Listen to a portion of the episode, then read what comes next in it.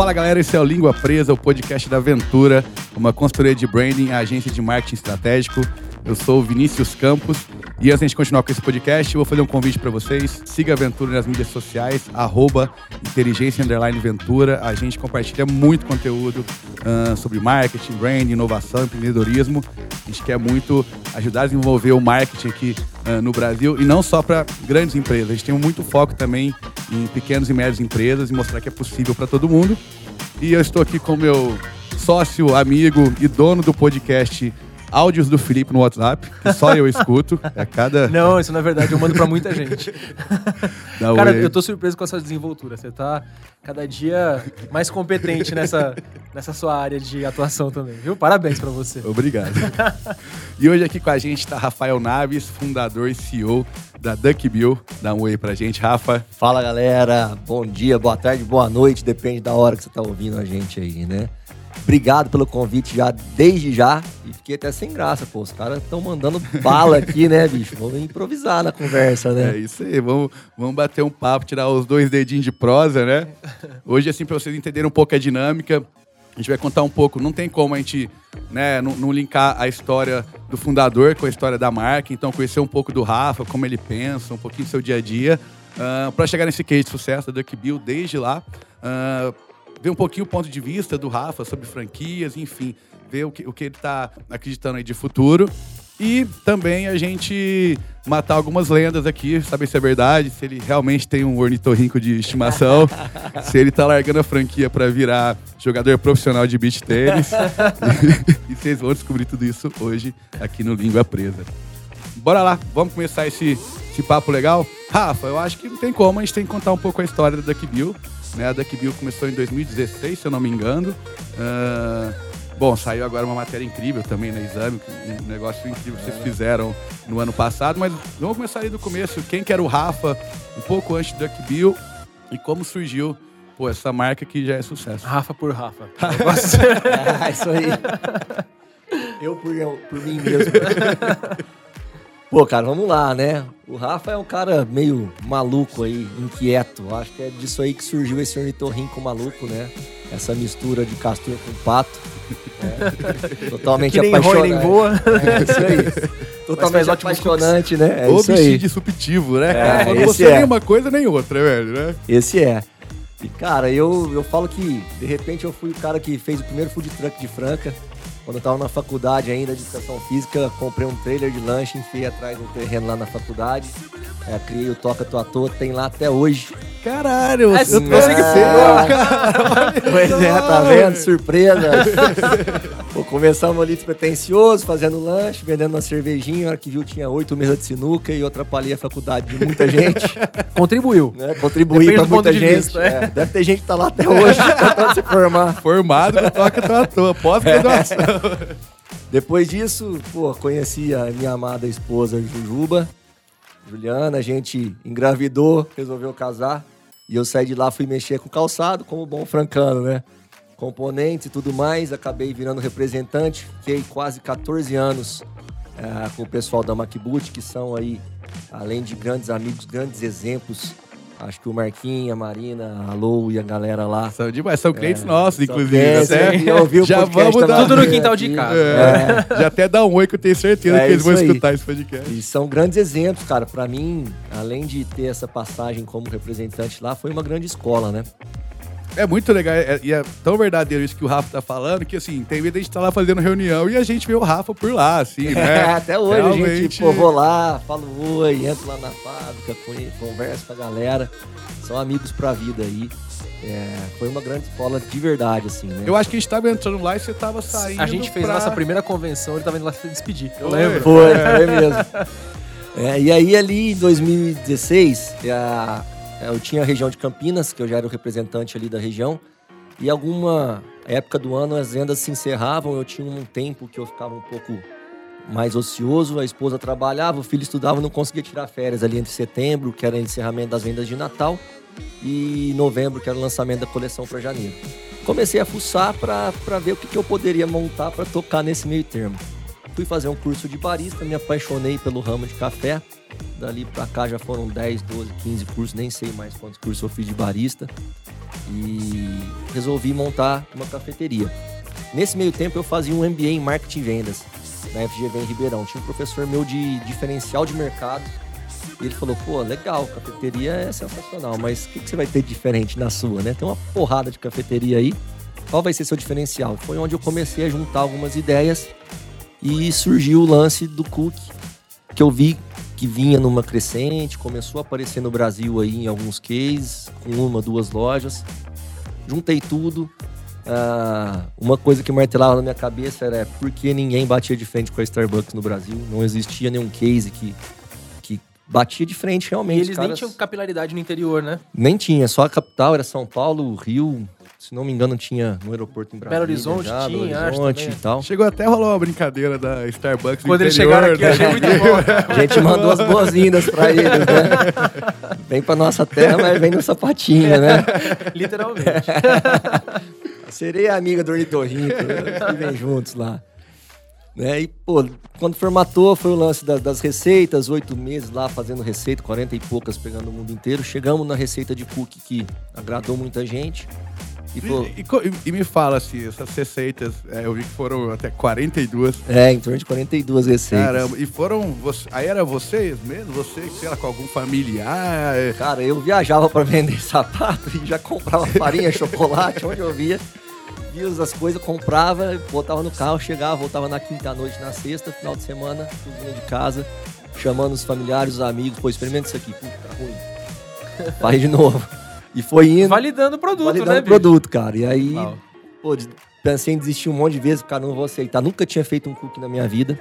Falei, cara, não vou aprender a fazer isso. E vai de novo, e testa, e vai até dar certo. A hora que realmente agradou a maioria, falei, pô, vamos seguir esse caminho, vamos ser um cook shop. Né? Vamos começar uma cafeteria, vai ser um cook shop com 12, 15 sabores de cookies diferentes. É um negócio que dá para pegar, né? E vamos bater em cima disso. Em agosto de 2016, ah, não lembro o dia certinho agora, já acho que foi dia 9 de agosto, 16 de agosto, negócio assim.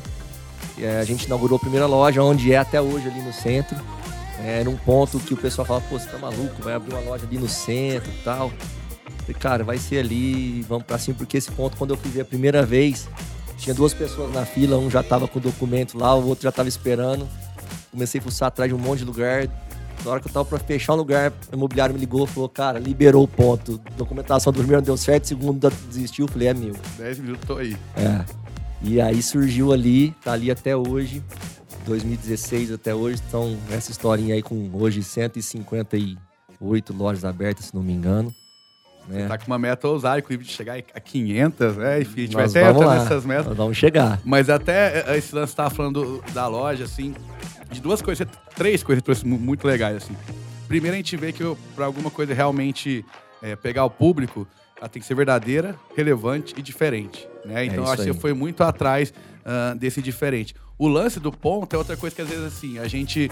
Pô, você estudou marketing, você, pô, você né, é um CEO que sabe muito de negócio. A gente faz muita estratégia, a gente Uhum. faz tudo, pensa muito, mas tem muito uma coisa também um pouco de mindset acreditar, né? É, Ah, pô, cara, eu. Não, empreendedorismo é sobre fé. É, sobre é. não tem sobre como. bater no peito e falar, eu acredito. Porque se você que tá ali na frente não acreditar, quem vai acreditar? Exato. Exatamente. E às vezes é difícil, né? Você olha pra um lado, olha pro outro, é você continuar ali.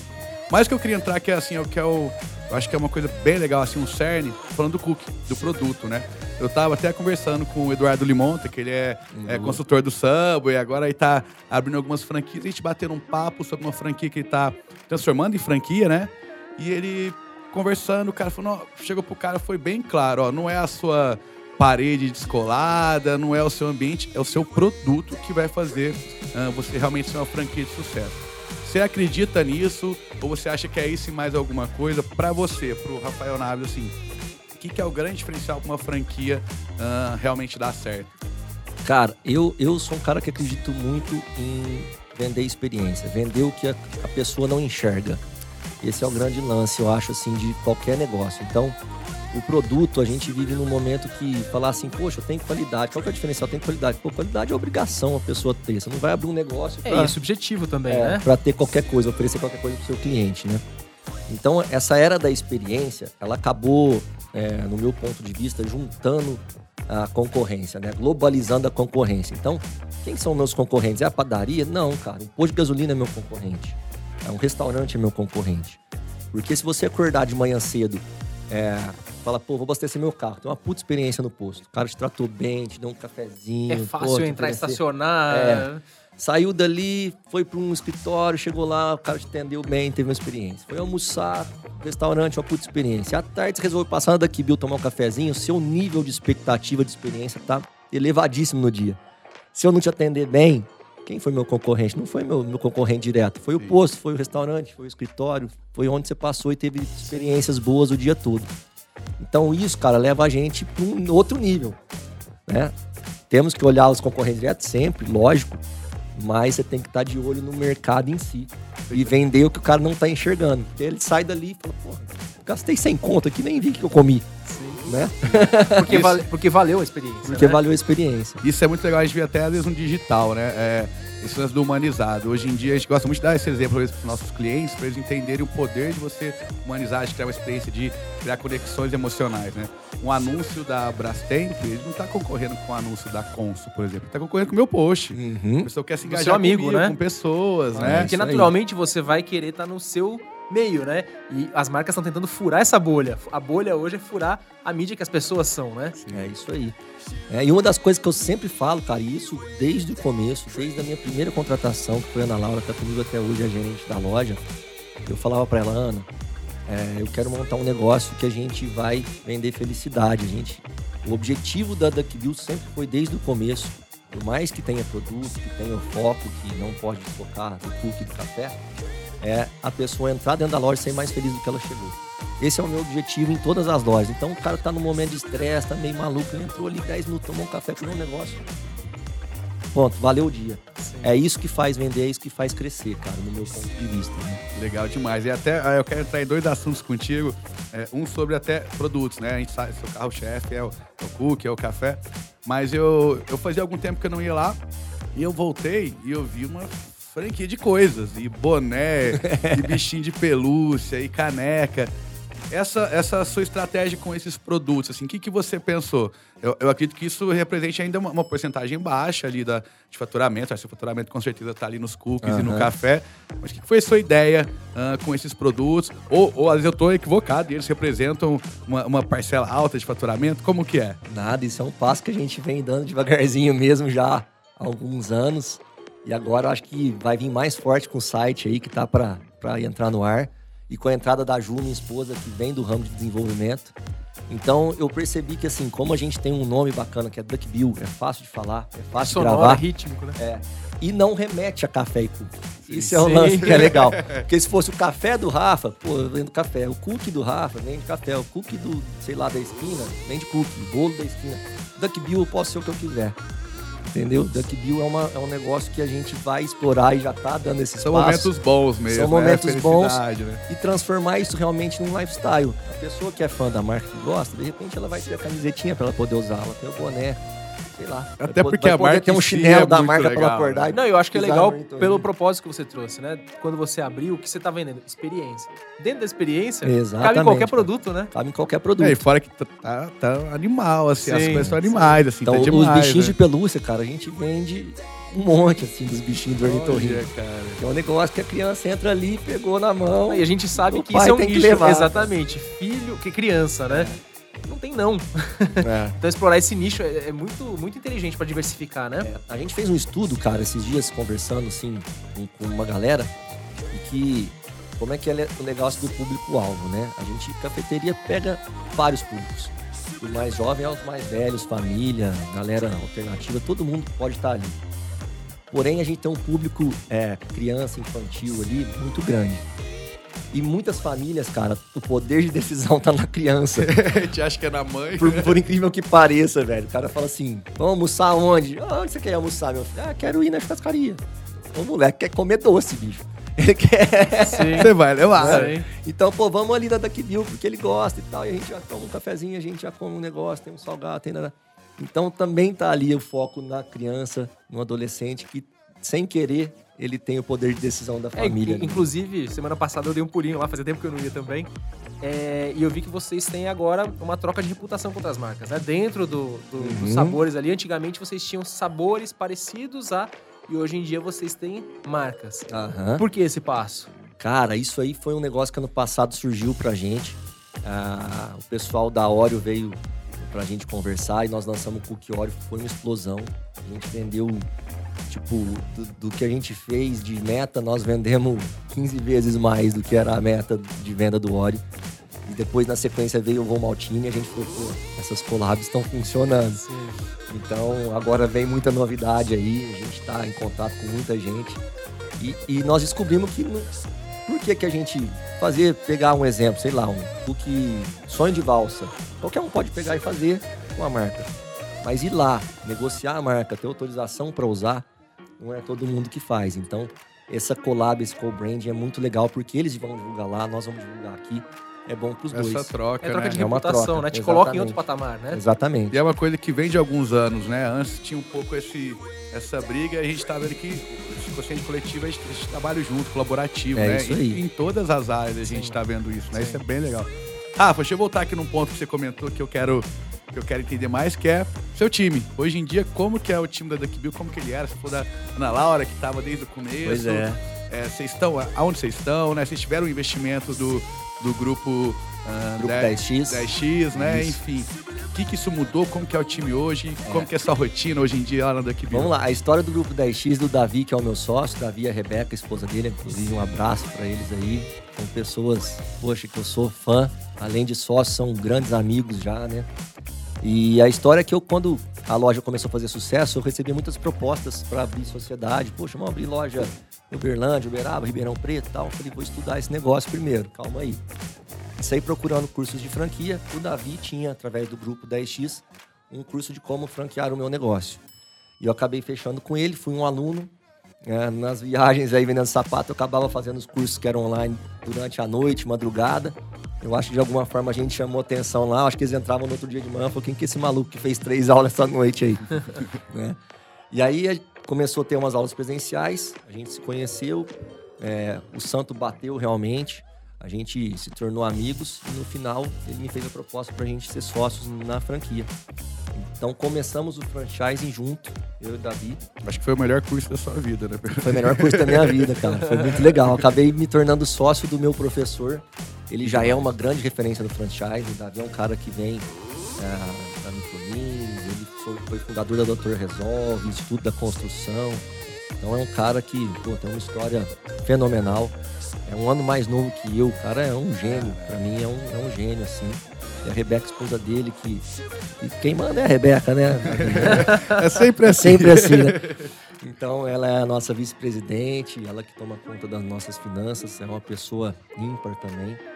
É, então, começamos juntos o franchise ali em 2018, em fevereiro de 2018 foi quando estava tudo pronto e a gente iniciou, iniciou aí as vendas. Pegamos já em março greve dos caminhoneiros, é, pegamos pandemia, pegamos guerra aí, Rússia, e nesses quatro anos de franchise estamos com essa história toda aí. Hoje, com 150 e poucas lojas em operação, mais 100 e- quase 120 vendidas ainda para inaugurar nos próximos dois anos aí, um ano e meio. É, já somos uma das maiores redes do Brasil de café, de cook shop, somos a maior, né? Se for contar no segmento de cook shop. Chupa Starbucks, tô brincando. Já temos mais lojas que Starbucks, inclusive, em operação no Não, eu tô Brasil. brincando, mas é muito legal você ver assim um brasileiro conseguir esse, esse nível de relevância, né? É. igual o Caíto mesmo da Chili Beans, né? O Brasil é o único país que a Ray-Ban não é líder de mercado, é a Chili Beans. É demais. Então é muito legal. E Franca mesmo, até trazendo aqui ah, pro interior. Pô, Franca é uma cidade que a gente fica doido o tanto ah, de pessoas que conseguem fazer coisas diferentes, né? Exatamente. Nem falar de Magalu, que é daqui, mas pô, a gente tem a Harris, que é a maior empresa de, ah, de A sabonete. Harus é. qualquer hotel que você for. Qualquer Pode hotel. procurar Pode que ser de, de meia estrela a cinco estrelas, é Harus. É a maior da. América Latina, Argentina, né? É, Franca é a cidade, depois de São Paulo, que mais tem e-commerce no Brasil. Tanto é que o Sim. Mercado Livre tá abrindo Aham. sem E que distribuição despacha, aqui. enfim. É, Pô, o correio nosso aqui é o número um do Brasil, Sim, cara. É. sim. Então é muito legal, assim, eu acho que tirar essa síndrome de, de vira-lata e ir pra cima mesmo. Não Eu acho ter... que ela nem existe mais, pra te falar a verdade. Acho que isso aí tá no, no- no inconsciente É. só, né? Mas desculpa, ah, Mas a gente compara muito a Starbucks, eu brinco muito, mas, cara, eu preciso falar, eu sou fã mesmo Não, é da marca, cara. Eu Sim, sou E o legal mesmo. é isso, é o que a gente tá falando assim, de colaboração, eu né? adoro, cara. Como marca, não- eu acho que não tem pra ninguém, é só um Deixa eu- grande exemplo. Deixa eu te perguntar uma coisa. Vocês pensaram em algum momento é, em ter algum outro modelo que não fosse franquia? Cara, a gente tem algumas lojas próprias que a gente toca até pra gente ter a operação e saber o que faz, né? É, mas não, eu É apenas pra validação de produto, validação modelo? e tudo mais. E, mas era o jeito que eu achava para crescimento, era o franchising mesmo. É, legal. Já pensava no- desde o começo. A loja aqui em Franca, quando eu fiz, eu fiz pensando nisso, mas ela do não- jeitão que eu achava que era, né? Depois a gente descobriu que era totalmente diferente, né? Mas isso que é legal. Mas aí voltando de time, então hoje em dia você tem uma VP, que é a Rebeca. Bom, esse time com certeza cresceu, né? Com certeza. E também eu acho que isso mudou um pouquinho até. é, é, é, depois até trazer o número pra gente do time. E acho que já pode até encaixar na parte de produção, né? Pô, Uhum. a produção teve que aumentar drasticamente. O que, que isso influenciou? Hoje em você tem. Você produz tudo em Franca, como que é? É, a fábrica a gente mantém aqui em Franca. Hoje a gente tem 20 e poucos, 25 funcionários na fábrica, onde é produzido todos os cookies aqui. E a gente faz distribuição desse cookie congelado cru. Então dentro das lojas ele é assado o dia todo na hora, o tanto que precisar. Então tá sempre fresquinho, sempre feito no dia. É, e o nosso QG, vamos dizer assim, a nossa base de administração do franchise é em São José do Rio Preto, onde a gente tem lá em torno de 50 e poucos funcionários hoje. Parte de implantação, implantação interna e externa, operação, equipe de marketing, equipe de expansão, comercial, financeiro. Tá todo mundo lá. Que legal. Muito, É, muito lá Rio Preto. Então eu né? fico entre aqui, Franca e Rio Preto, aqui quase toda semana. Mas no total aí já são. é, isso, é, isso é um número que dá orgulho de falar. Já são, são quase 90 pessoas direta. E se contar com as lojas, já são quase mil pessoas aí empregadas. Responsa. É Nossa, muito legal, demais, cara. Isso é, né? muito, isso, é, isso é conquistador, né? Isso é realizador, né? Muito legal. Cara, muito, muito, muito demais, assim. Bom, você trouxe um negócio, né? Você abriu em 2016 e daí foi, é, eu ia falar guerra dos caminhoneiros. Foi greve dos caminhoneiros, é guerra, pandemia, é, enfim, quarentena. E acabou de sair até uma matéria super legal no exame, contando um pouquinho, eu acho que é sobre 2021, né? Ah, que vocês tiveram, como acho que a maioria das redes de restaurantes e bares, um- uma Uhum. queda aí, eu acho que 80%, enfim foram se reinventando no delivery, mas você traçou uma estratégia que no final das contas você conseguiu ter um faturamento super legal. É, se eu não me engano, não, acho que de 42 milhões. Isso. E conta pra gente como foi essa estratégia, deu um pouco de medo de cortar royalties, e aí, como que foi Rapaz do céu, eu vou falar que os três primeiros dias, quando realmente fechou tudo, a minha casa tem uma escada assim. Eu teve um dia que eu fiquei ali umas três horas sentado na escada. Que, quando você fica sem, olhando pro nada, assim, né? Falei, pô, agora que tava ficando legal, vai acabar tudo, vai acabar o mundo, o que nós vamos fazer, né? Aí tem que. É onde tem que entrar ali realmente o coração e a cabeça juntos. Falar, não, peraí, eu tô na frente do negócio, eu tenho que pensar. Se eu não der o direcionamento aqui, vai todo mundo afundar junto, né? Então vamos, juntei a equipe, o que nós vamos fazer? Ah, juntamos a equipe online, né? Porque tava todo mundo em casa. E vamos tomar as decisões aqui para manter o negócio. Era esse o lance na hora ali, porque a gente não sabia o que ia acontecer, né? Então cortamos o royalties onde podia, colocamos a equipe para negociar aluguel nos pontos das lojas, né? É, e começamos a martelar delivery. E vocês mesmos que fizeram isso, não foi o franqueado, vocês que foram atrás dessas negociações? É, em, co- em conjunto, conjunto. com os franqueados, né? Porque do jeito que a gente tava perdido, todo mundo tava perdido, né? O mundo É, inteiro ficou atordoado. É, ali, né? realmente assim, é, um- é aí que entra o suporte de verdade. É. Né? O cara que compra uma franquia, ele justamente está esperando um facilitador. Quando você dá um suporte desse no momento de, de adversidade desse, você- Exatamente. você- não é o público final só que depende do, É. né, da, da, da A gente tem que ter consciência que nós somos uma equipe realmente, né, cara? Franqueado e franqueador tem que andar juntos, né? A gente depende do franqueado, o franqueado depende de nós, então, é, realmente, para crescer, tem que crescer todo mundo junto, cara. É uma via de mão dupla sempre, né? Hoje eu recebo muita feedback de franqueado, produtos que a gente lança, porque o franqueado trouxe para nós, sabe? Então é, é uma, realmente uma troca ali, né? E nesse momento a gente teve que dar as mãos e falar, pô, ou vai junto aqui ou nós vamos afundar todo mundo junto. E conseguimos, graças a Deus, ano passado, esse faturamento de 42 milhões, 42 e pouquinho aí total da rede. foi muito bacana porque a gente chegou a quase que zerar quando fechou tudo, né? Então, isso foi mais Vinha crescendo, crescendo, né? crescendo e não é que diminuiu. Parou. Parou. Então até voltar ali depender, tinha loja que nem fazia delivery. Aqui em Franca mesmo, é, como exemplo, eu tinha, sei lá, 5% do faturamento de delivery, de repente virou 100%. Né? E os números consegui, teve meses, né, se não me engano, em julho, até postei, a gente bateu o faturamento de antes da pandemia. Então nós ficamos ali em março, abril, maio, junho, em julho, cinco meses depois a gente conseguiu um Equilibrar. delivery equilibrar o que estava vindo antes da pandemia. Então foi um desafio, graças a Deus deu certo, porque ninguém sabia o que, que era o certo e o que, era o errado, a gente tinha que tomar decisões ali, né, que cara? ninguém nunca tinha vivido, Nunca né? ninguém no mundo, né? E foi muito bacana. E esse ano aí, a expectativa a gente tá de atingir aí próximo dos 100 milhões de faturamentos agora. É o literalmente dobrar a meta, a gente gosta Dobrar de... a A gente tem essa meta. meta na aventura também. É. Vamos dobrar? Eu acho, mas é muito bom esse tipo de visão, né? É, ela, ela puxa a gente, né? Você tem um foco ali, eu acho que É isso realmente aí. puxa a gente a chegar ali, né? O, o Davi tem uma frase que eu adoro, cara, e essa eu aprendi com ele. Ele fala: pensar grande e pensar pequeno dá o mesmo trabalho. É, então vamos pensar pra frente, vamos pensar grande, sempre. Cara, eu queria entrar agora aqui numa parte também que eu acho que assim é, é um pouco mais recente, ah, que foi no uso ah, de celebridades na estratégia de comunicação de vocês. Aham. E eu queria saber mais ou menos como que foi essa escolha, assim. Você tendo um pensamento rápido, é, você pensa, pô, vou escolher uma celebridade mulher pra mãe e, de novo, vocês foram disruptivos, foram pra outro lado, né? A gente teve o Márcio, Garcia, ah, agora o Caio Castro, que além de celebridades, são dois caras que investem, né? São caras que são sócios aí de um monte de empresas. empreendedores, é. Como que foi isso? Por que essa escolha? E como que tá sendo os É. resultados? Cara, o Márcio entrou na Duck Bill por intermédio do grupo 10X. É, o Davi conheceu tudo e o Márcio acabou entrando com uma participação no grupo na época. Então, as marcas que tinham no grupo, ele acabou é, chegando junto. Para nós foi um acerto muito grande, porque ele deu uma credibilidade pro negócio muito legal. O cara é um cara super família, né? Vive postando coisa com a esposa, com os filhos e tal. Além de ser uma celebridade, né? Então trouxe uma credibilidade sensacional pro negócio. É, quando entrou o Márcio, a venda, a procura de franquia foi gigantesca. Ficou com a gente um tempo até acabar o contrato, a gente resolveu não renovar. E agora, procurando outras alternativas, é, chegamos no Caio Castro, através, é, por intermédio do empresário dele, o Sandro. Ah, conquistamos ele pela, pela boca. É. Um dia nós deixamos as coisas no apartamento do Caio, ele chegou, comeu, ligou pro Sandro e falou, pô, droga é essa que você colocou na minha mesa aqui, bicho? né? Ah, Já vai me contando aí o que, que tá rolando. A gente começou a conversar, né? É um cara que hoje, sei lá, tá com 20 milhões de seguidores no Instagram. É, talvez hoje um dos maiores nomes aí é, da atualidade aí nesse ramo. E é um cara fora da curva no sentido de empreendedorismo. Ele tem várias coisas aí que ele participa, que ele é sócio, hoje é um puta piloto aí, Fórmula Porsche. Ah, e a gente se conheceu pessoalmente, eu fiquei mais fã ainda porque é dos nossos, é sabe, da galera mesmo assim, gente finíssima. Quando, pô, vamos ver, o preço vai ser tal, pá, vamos, vamos, vamos, pá, vamos apostar. E tá sendo sensacional.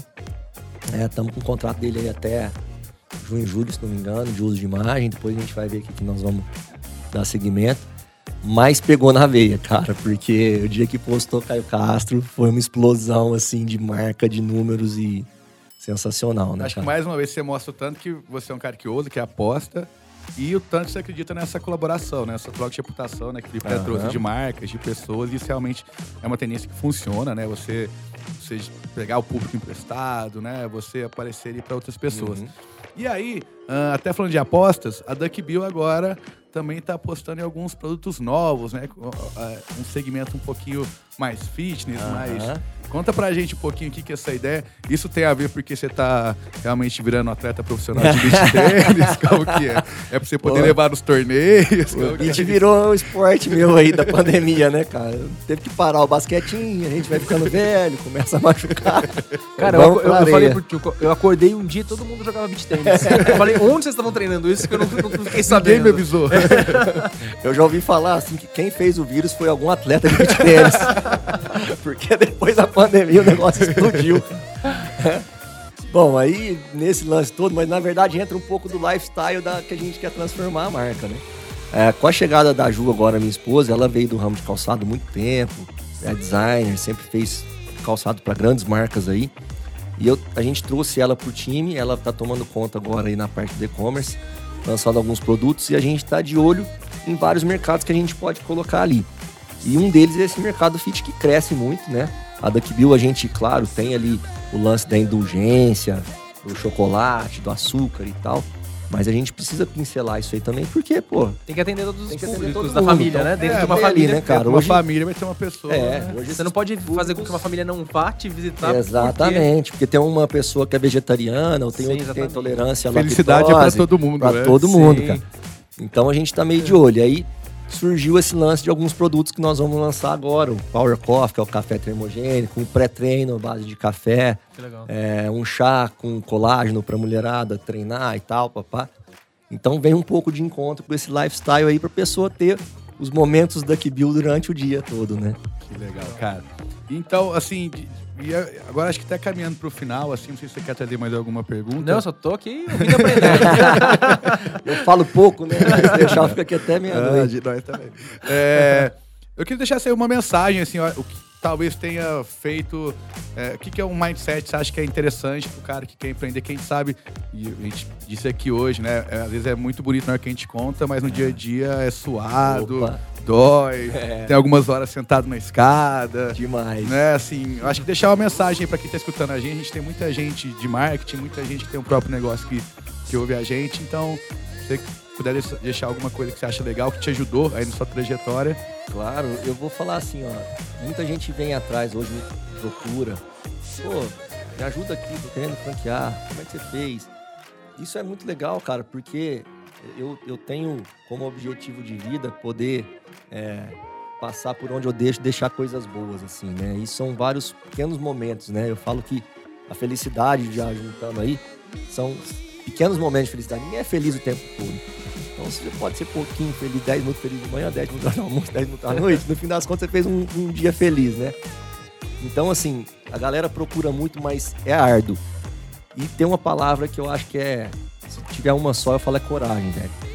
O cara tem que ter coragem pra fazer as coisas. Eu vejo pessoas que têm ideias sensacionais que me procuram e tal. Mas na hora de bater na mesa e falar, vou fazer, o cara fala, nossa, mas será? Eu vou perder. Cara, qual é o medo de perder? No máximo vai aprender, velho. Entendeu? o mercado paga por isso. Começa a né? gostar de perder, começa a gostar de aprender, começa a gostar de, de errar. Esse é o lance. Corrige rápido e vai pra cima. Eu acho que não tem muito segredo, cara. Ramos tem um monte, ideias tem um monte. É, quem faz e põe em prática sai na frente. Cara, eu acho que é isso. Acho que não tem maneira melhor da gente fechar isso. Ah, já vou agradecer o Rafa aqui, já deixar o convite. Na hora que chega, bater a meta, a gente volta aqui Bora. e grava tomando café, espumante, Bora, bora. pra celebrar isso. Ah, casa é sua aqui, você fica à vontade sempre. Muito obrigado aí pelo seu tempo. Ah, deixa aí quem quiser saber mais do Rafa, seguir mais Opa. do Rafa, da Kibil, deixa aí suas, suas mídias sociais e, e- o espaço é seu. Pô, galera, me segue aí no Insta. Eu, eu tento postar algumas coisas lá, tento, tento me transformar na carinha da Duckbill aí. É rafael.duckbill no Instagram, arroba rafael.duckbill. Tem o Duckbill oficial, arroba duckbill.oficial, que é onde a gente coloca bastante coisa sobre a marca.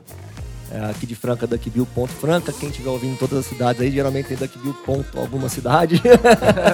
É, já são mais de 150 aí pelo Brasil. Ah, Parece que só tem, eu acho que tem em todos os estados do Brasil, né? só, falta Roraima. Só Roraima. É. Tem até no Acre. Até no ar, já tá Existe. vendido. Existe. Nós Tem temos o duas lojas. lá. Em, em breve, inauguração em Rio Branco. Olha que, legal, cara. cara. E, pô, tem Twitter da Duckbill. Segue aí, digita Duckbill no Google aí que vai ter muita Ah, coisa. achei a primeira. O, o SEO tá bem, bem É, pontuado. sim. Rafa, brigadão, parceiro. Eu que Tamo agradeço. junto. E Felipe, obrigado. Obrigado a vocês. Foi uma aula. Até a próxima aí, pessoal. Muito obrigado quem, quem ouviu, quem escutou. Compartilha, é, segue a gente, dá cinco estrelas no Spotify. Arroba E- Inteligência Aventura. Arroba Inteligência Aventura. A gente se vê, se ouve, se fala, troca muita informação e come muito cookie por aí. Vamos que vamos. Valeu, galera. Valeu.